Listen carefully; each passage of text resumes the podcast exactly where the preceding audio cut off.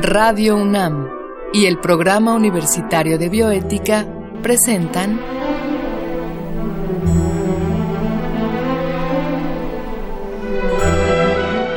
El Árbol de las Ideas. Bioética, Ciencia y Filosofía para la Vida. Con Paulina Rivero Weber.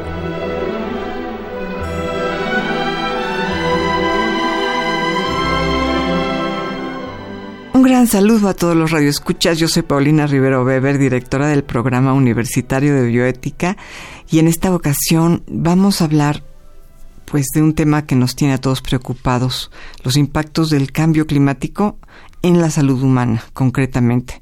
Y esto, por supuesto, desde el punto de vista de la bioética. Y para ello vamos a contar con la presencia del doctor Jorge Alberto Álvarez Díaz. Y de manera previa, como siempre, vamos a escuchar la cápsula que el Programa Universitario de Bioética y Radio NAM prepararon para ustedes. El mundo se encuentra en un momento crucial para evitar una catástrofe ecológica que ya ha mostrado sus primeras consecuencias. El aumento en el nivel de los mares, el deshielo en los casquetes polares, huracanes cada vez más fuertes, así como olas de calor que producen sequías e incendios forestales devastadores. Generalmente, al pensar en el futuro que nos esperaría si no actuamos para evitar que estos problemas crezcan, solo pensamos en versiones magnificadas de estos fenómenos. Pero es necesario pensar en las otras consecuencias, aquellas que alterarán el estilo de vida al que nos hemos acostumbrado.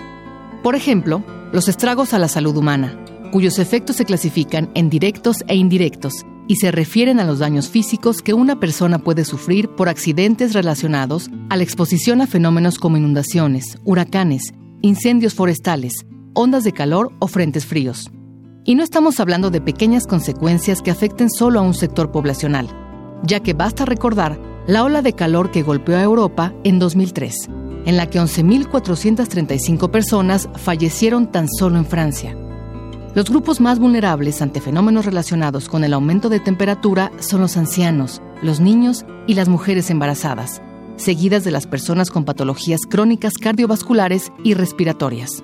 Pero los efectos no se detienen ahí, pues vivimos en una cadena tan bien eslabonada que cualquier fallo en la misma produce un efecto dominó de problemas, como por ejemplo las variaciones extremas del clima como las lluvias intensas o las sequías, las cuales repercuten negativamente en la fertilidad de los suelos de cultivo, lo que provoca una disminución en las cosechas y complicaciones en la distribución del alimento, teniendo como consecuencia hambruna y desnutrición.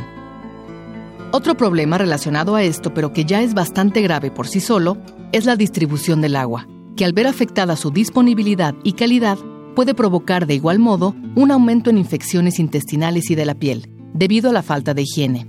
Y en un efecto colateral, existen las enfermedades infecciosas transmitidas por vector, es decir, que dependen de un organismo infectado que las transporte, como insectos, roedores o garrapatas. Si sumamos a las lluvias el aumento en la temperatura y la humedad, se favorecen las condiciones necesarias para la reproducción y maduración de los vectores, justo como ocurre con la proliferación de mosquitos durante la temporada de lluvias. Estas enfermedades ya representan una amenaza mundial, pues si bien ya se conocían, ahora empiezan a extenderse a zonas del planeta donde no solían verse. Finalmente, hay que considerar los impactos sociopolíticos del cambio climático, que ya podemos ver en la actualidad con los llamados refugiados climáticos, que son grupos de personas que han sido obligadas a abandonar sus lugares de origen debido a los mismos cambios en el clima. Estas migraciones masivas serán cada vez más grandes y frecuentes, y quienes se arriesgan a realizarlas se lanzan a una marcha de precariedad y peligro, donde las enfermedades y los conflictos están a la orden del día debido a la escasez de recursos. Aunque todos somos vulnerables a estos cambios, existen territorios que debido a su posición geográfica, a su estilo de vida y a las condiciones sociales, se encuentran en mayor riesgo que otros. Al interior de cada nación, los grupos más pobres y marginados serán los primeros en resentir sus efectos. Después, le tocará a los países empobrecidos, los cuales tendrán que lidiar con una atención sanitaria deficiente, pésima alimentación y falta de recursos materiales y humanos. Debemos hacer todo lo posible por hablar con nuestros gobernantes y hacerles comprender que la emergencia climática ya está aquí y no tiene nacionalidad, es global, nos afecta a todos y por lo tanto, todos debemos hacer lo que esté a nuestro alcance para combatirla. Les decía yo que estamos acá con el doctor Jorge Alberto Álvarez Díaz. Él es médico cirujano de formación y profesor investigador del Departamento de Atención a la Salud de la UAM Xochimilco y cuenta con una amplia y reconocida trayectoria en bioética. Y hoy se encuentra aquí para hablarnos de este tema, cómo nos impacta en nuestra salud el cambio climático. Pues muchas gracias, por aceptar la invitación. Jorge, este bueno, pues el cambio climático impacta a todo el mundo y todo el planeta y nos tiene a todos muy atemorizados, pero concretamente me imagino que hay cuestiones muy propias y muy, que ustedes pueden ver con mucha claridad en la salud humana, ¿no? Así es, así es. ¿Y cuáles serían los, digamos, las cuestiones más preocupantes?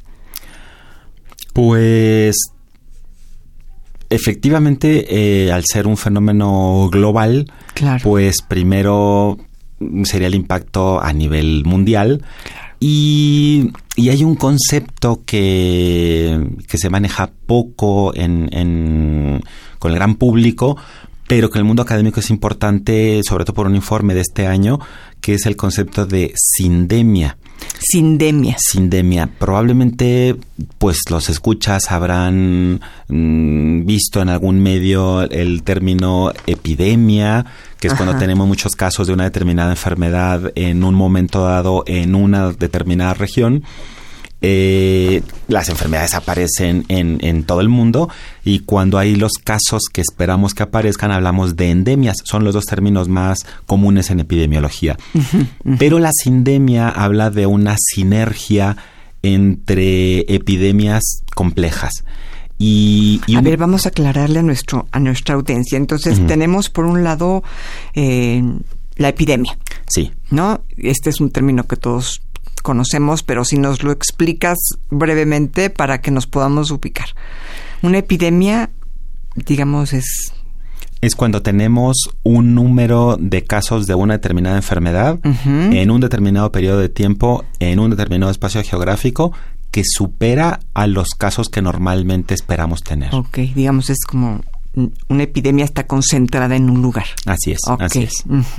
Cuando hablamos de pandemias, hablamos de que el riesgo de que ataque a toda la población es real o potencial. Mm, entonces, eh, este término relativamente novedoso porque en la literatura eh, médica y de antropología médica está desde los noventas, de sindemia, es cuando hay una sinergia entre diferentes epidemias o pandemias que cada una va potenciando a la otra.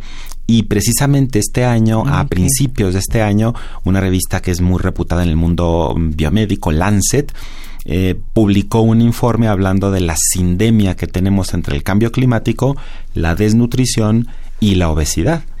Entonces, ah, e, es, efectivamente preocupante que la mayor parte del mundo esté expuesta a, estas tres grandes problemáticas eh, unas que parecen a veces como muy limitadas a, lo individual, como la obesidad y la desnutrición, pero que tienen que ver con la distribución de la riqueza, las políticas públicas en salud y, y que todo esto pues se potencia de un modo negativo con el fenómeno del cambio climático.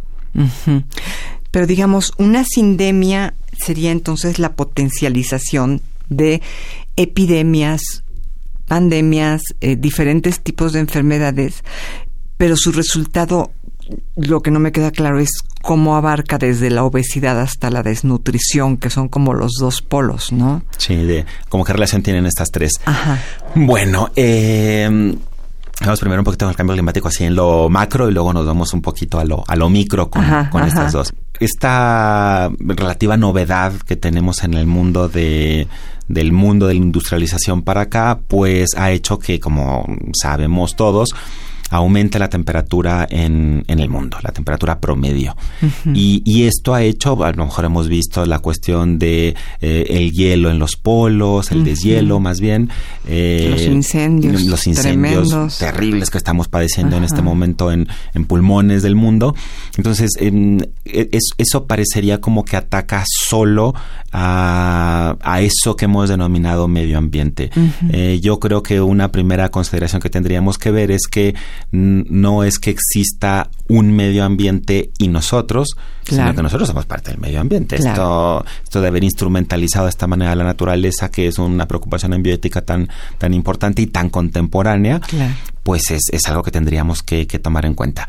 Entonces, con, este aumento de la temperatura, ya hay registros. Yo tengo un artículo por ahí publicado de hace, de hace una década, donde yo ya, mm, bueno, reflexionaba estas cosas, en donde, por ejemplo, hay, hay ciertas enfermedades que hemos llamado tropicales, porque mm, epidémicamente se distribuyen más entre los trópicos, por el calor, por las condiciones climáticas.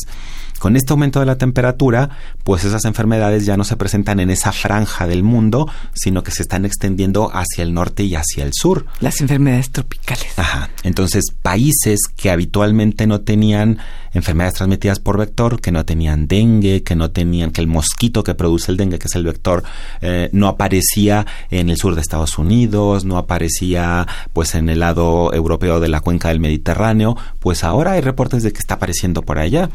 Entonces ya hay una, una afectación directa en, en la base biológica de enfermedades infectocontagiosas.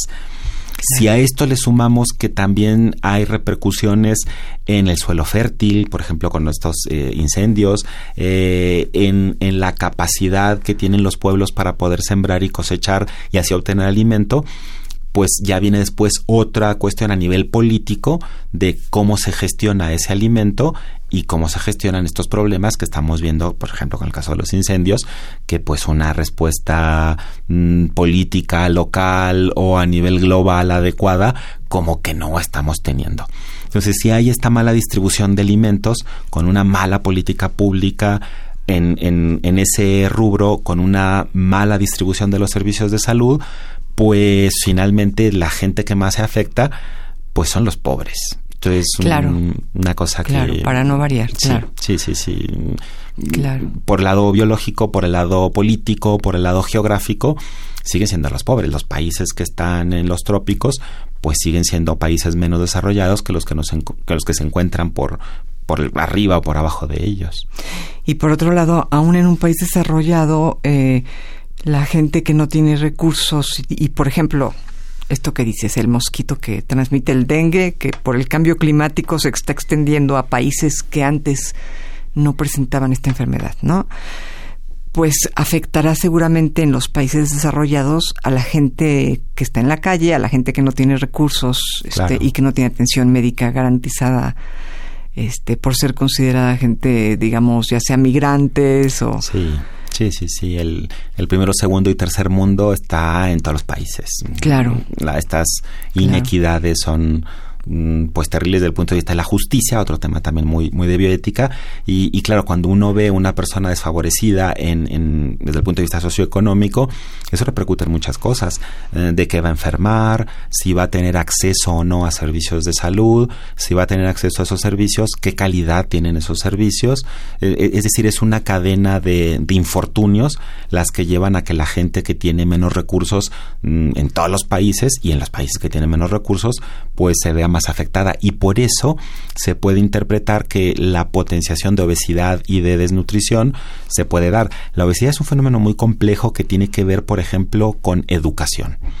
Si tuviésemos una mejor política de etiquetado, pues a lo mejor yo como consumidor puedo ver qué es lo que me voy a comer con una información clara, transparente, eh, apegada a la realidad y no con una tabla en donde venga una serie de porcentajes de moléculas y de calorías que a lo mejor yo no entiendo. Con letra de aproximadamente cinco puntos. Como para no verla nunca. Sí. Entonces, claro, es una serie de cosas que se van sumando y que pues este, en el caso de nosotros en, en, México, que tenemos un derecho a la alimentación en el cuarto constitucional, pues parece que no se ve tan favorecido por otras condiciones eh, económicas de, de otra índole. Ahora, tú nos platicabas, Jorge, de esta situación, me, parece muy interesante, ¿no? Como, así como el dengue no existía en ciertas franjas en donde no hay trópico, hay otras enfermedades tropicales que se estén también extendiendo hacia los lugares donde antes no existían, hacia los lugares menos calientes, incluso hacia los lugares fríos, eh, o solamente han ubicado el dengue. El dengue fue de los primeros, es, eso hay más literatura con dengue, pero hay literatura con, con otras enfermedades también transmitidas por vector y con enfermedades parasitarias. Entonces es, es un panorama epidemiológico complejo que además de que modifica, mm, digamos, de esa manera la realidad, también es un reto para la formación de los profesionales de salud. En, en países desarrollados no suelen tener eh, como primera idea diagnóstica que un paciente que tenga determinados signos y síntomas, pues tenga una enfermedad de estas, porque no las han visto nunca. Cuando migran, cuando viajan a un país tropical, dicen, bueno, si se fue por allá de vacaciones a una isla del Pacífico, pues a lo mejor trae algo. Pero cuando es gente local, cuando se trata de, de, un contagio que no ocurrió eh, fuera, sino dentro de sus propios países, esto retrasa el diagnóstico, encubre el diagnóstico, mm, se puede dar un mal diagnóstico con ello un mal tratamiento. Entonces hay, hay una serie de problemas también, no solamente por la distribución de los vectores, sino lo que tiene que ver con la, formación de recursos humanos en los servicios de salud. Claro, es una enfermedad nueva o son enfermedades nuevas en países que no estaban acostumbrados a tenerlas, un poco como, como ocurrió en la conquista, ¿no? Que eran, era mortandad altísima porque unos tenían unos bichos y otros otros, ¿no? Y no los reconocían. Y, y, todas estas enfermedades de las que nos hablas también son enfermedades de la pobreza, ¿no? Sí. Porque la gente que, digamos, tiene todas las eh, medios materiales reales para tener limpieza, higiene, es muy diferente que la gente que vive cerca de agua encharcada, en donde habitan estos moscos que transmiten estas enfermedades, o es más fácil eh, contraer parásitos, ¿no? Así es, la higiene de los alimentos. Exacto. Eh, hay, hay, experiencias eh, en países con pocos recursos como China, en donde pues con el uso de agua limpia, descacharrizar, es decir, quitar toda la basura que puede contener líquido donde se reproducen estos mosquitos, uso de telas mosquiteras, pues es, es, un avance para controlar bastante bien muchas de estas enfermedades epidémicas. Eh, entonces, mm, si uno piensa que estas condiciones en los países desarrollados las tienen también pues solamente la gente pobre, pues sí ve uno este esta continuidad en que quien se afecta más es quien menos tiene.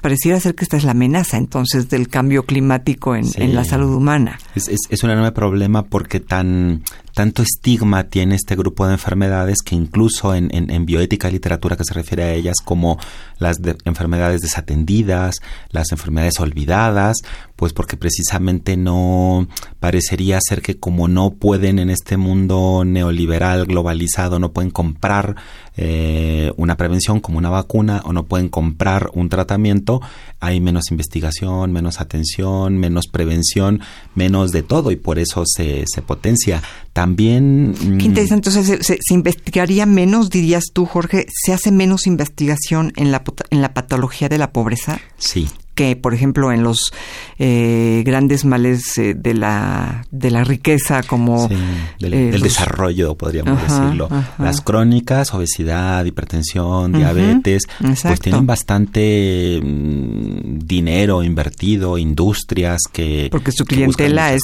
gente con dinero, digamos, y, que si no la pueden pagar a nivel individual, la pueden pagar a nivel gobierno. Los sistemas europeos que compran para toda su población, claro, pues es una cantidad enorme la que pueden eh, comprar vía institucional, vía gobierno, y claro, para la industria eso es, es, fundamental. Y cuando uno ve los cuadros de antiparasitarios, que los hay, son menos, la efectividad es menos, eh, la toxicidad es más alta, entonces sí hay una desatención en, en, en ese sentido. Y por agregar un poquito más a esto y ver si podemos cambiar con otras ideas de justicia los, los paradigmas, a veces mmm, parece que hablar de patología de la pobreza me parece que fue un gran logro en su momento, pero yo creo que ahora tendríamos que empezar a cambiar un poquito el chip y hablar de una patología, de una injusta distribución de la riqueza. Claro. Porque parece ser, así como se ha culpabilizado al pobre por ser pobre, pues parece ser también que al pobre enfermo se le culpabiliza por estar enfermo y la verdad es que no. Si se distribuyera de otro modo con programas de derechos, con acceso a, a servicios, pues muy probablemente no enfermarían como enferman ni morirían como mueren. Claro. ¿Y qué hay, qué hay de, de la migración? Porque yo imagino que los efectos del cambio climático necesariamente tendrán que estar conectados eh, con esto, ¿no? Esto es, desgraciadamente, a raíz de, de la devastación de ciertas zonas, pues algunos pueblos tendrán que migrar seguramente y al llegar eh, a otros lugares, me imagino que tendrán que, que tener repercusiones en la salud no solamente de, de los migrantes, sino de la gente en general, ¿no? Sí. Hay bueno, la migración es un problema muy complejo a, todo nivel, a nivel personal. Eh, ¿Quién termina migrando? Pues migran los que no se nota que migran, los que tienen mucho dinero. Y claro, pueden dejar todo y se van a otro sitio a vivir y no pasa nada. Y los otros que sí se ven de los que migran son los que no tienen nada. Porque finalmente si eso, nada que tienen, ya no tienen acceso a ello, pues vamos a moverse a otro sitio, es lo, lo de menos. Quienes migran menos, pues es la, esa llamada clase media que siempre es complicado porque resiste todo lo que puede resistir. Eh, es esta gente que ya de por sí muy probablemente tenía algún, algún problema previo, pues llega a otro entorno epidemiológico con otro tipo de acceso a los servicios de salud y, esto es una cosa que también tendríamos que ver a nivel de, política pública. Con estas migraciones que seguramente seguirán habiendo con, con, los fenómenos de los, de los incendios y más cuestiones climáticas que estamos viviendo pero em, también agregado a cuestiones políticas a cuestiones sociales eh, eh, el migrante es eh, es alguien que se bueno yo lo veo mucho en, en redes sociales que se le ve mal, que se le que incomoda, que eh, una filósofa española sacó recientemente un, un, un libro, Aporofobia, en donde ella dice, bueno, es que no, es que, haya xenofobia, no es porque sean extranjeros, no es eh, un rechazo al, a lo diferente, sino a la es, pobreza, es, un rechazo al pobre, porque claro, mm, si viene en ese primer grupo de migrantes que digo yo que no se notan, si viene un, una persona pues muy rica a comprarse aquí un departamento en la mejor colonia de la Ciudad de México, nadie lo va a notar y nadie le va a decir nada, ni se va a ver mal, pero cuando vemos esta gente totalmente desfavorecida en las calles, pidiendo dinero, limpiando cristales por una moneda, pues como que, que incomoda. Incluso dice Adela Cortina, los pobres incomodan hasta en la familia. El pariente pobre, nadie quiere tenerlo cerca porque pues me vaya a pedir algo, ¿no? Entonces, mm, eh, ante este panorama tan, tan dramático, pues si, si, pensáramos en los derechos de verdad como derechos humanos, tendrían que ser unos derechos universales. Esta gente mm, tiene necesidades en salud, se le tienen que cubrir y pues lo que dice nuestra constitución es que los mexicanos tenemos derecho a la protección a la salud. seguimos teniendo una cuestión política asociada a ciudadanía, a territorio y esta visión más universalista de por poner el derecho a la salud, también hay que ver derecho a trabajo, derecho a alimentación y luego viene pues todos estos discursos, bueno, pero ¿qué hace el gobierno con los locales? Pues el gobierno tiene responsabilidades con los locales y con los de fuera. Si yo no digo que la cosa sea, sea fácil, es, de verdad un fenómeno muy complejo, pero yo creo que ya el hecho de que como sociedad nos podamos sensibilizar a, a este tipo de problemáticas, pues nos haría comprenderlas de un modo distinto. Claro porque aparte las migraciones van a crecer, ¿no? van a van a seguir existiendo y más nos vale tener una postura adecuada ante ellas si no queremos llegar a una sociedad desastrosa, ¿no? Sí, sí, sí, sí. Ahora, hemos hablado de estas enfermedades que a raíz del cambio climático se expanden o a raíz de las migraciones se expanden. Eh, hemos hablado de cómo afectan fundamentalmente a, a los desposeídos, a los que no tienen nada pero digamos, ¿qué hay de la constante creciente del cáncer? ¿Podríamos asociar eh, la contaminación, el cambio climático, todo este fenómeno mundial a, estos casos de cáncer? ¿O más bien antes no se diagnosticaban como cáncer y simplemente se morían eh, de viejitos o de que les dio un aire, ¿no? Yo tengo la impresión de que el cáncer ha aumentado mucho, pero no sé si está en lo correcto. Sí, pues están las dos cosas. Efectivamente, cuando una determinada enfermedad no se diagnostica y de pronto se diagnostica, parece como que sube mucho. Eso pasó con el cáncer cervicuterino cuando no había la atención de Papa Nicolau y cuando aparece el Papa Nicolau, bueno, ya, ya por lo menos saben de que, de que están muriendo. Eh, con cáncer de mama, con, con cánceres que tienen pruebas de tamizaje, pruebas como para suponer que hay o no un determinado riesgo. Y, estos fenómenos globales de contaminación y de modificaciones por el cambio climático seguramente están afectando. Hay, pocos estudios que hagan una relación mm, que integre todos estos factores, pero hay algunas experiencias mm, anteriores a estos fenómenos que sí, sí demuestran que el ambiente es muy importante. Los japoneses en Japón que tienen una determinada dieta tienen muy bajo índice de cáncer de estómago y cuando llegan a Estados Unidos y se modifican sus condiciones ambientales y de nutrición y de alimentación, tiene una incidencia de cáncer igual que la de la población norteamericana. Entonces, sí hay algo en el ambiente que mm, con estos fenómenos de, también de cambio climático que no tenemos el acceso a pues a la comida que podían haber tenido nuestros bisabuelos, más de campo, más orgánica que ahora también está poniendo un tanto de moda, pues claro, con comidas procesadas y con otro tipo de cuestiones, todavía ni siquiera tenemos bien medido el impacto que eso vaya a repercutir y bueno, no va a ser eso seguro. Pues David, yo te agradezco mucho esta plática. Como verás, es breve, se nos fue muy pronto, pero es muy interesante saber que esto está sucediendo. Y bueno, pues todos nuestros radioescuchas eh, escuchamos hablar mucho del cambio climático y de las repercusiones que tiene en muchos aspectos. Hoy hablamos de la salud humana, pero creo que podemos hacer mucho, ¿no? Creo, que dejar de usar plástico, por lo menos el plástico que se usa solamente una vez, este, dejar de usar plástico, dejar de contaminar, dejar de producir tanta basura, tratar de reciclar, comprar menos, en general comprar menos ropa, comprar menos todo. Sí creo que, creo que es un buen consejo, ¿no? Sí, la verdad que sí. Muchas acciones a nivel individual y yo creo que todos podemos colaborar un poco en, ello. Claro.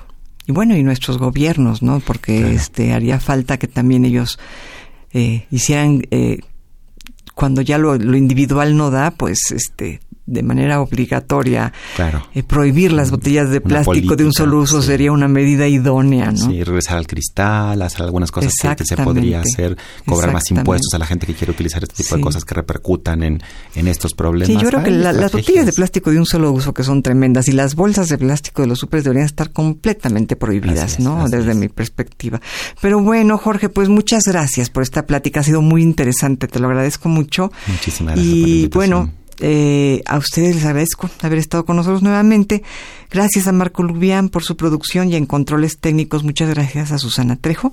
Escuchamos la voz de Gisela Ramírez en las cápsulas cuyo guion contó con la adaptación de Mario Conde a textos originales de Diego Dionisio Hernández.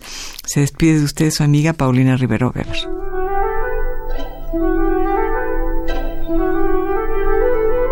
Radio UNAM y el Programa Universitario de Bioética presentaron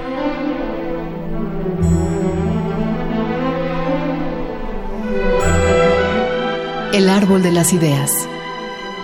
Bioética, Ciencia y Filosofía para la Vida. Con Paulina Rivero Weber.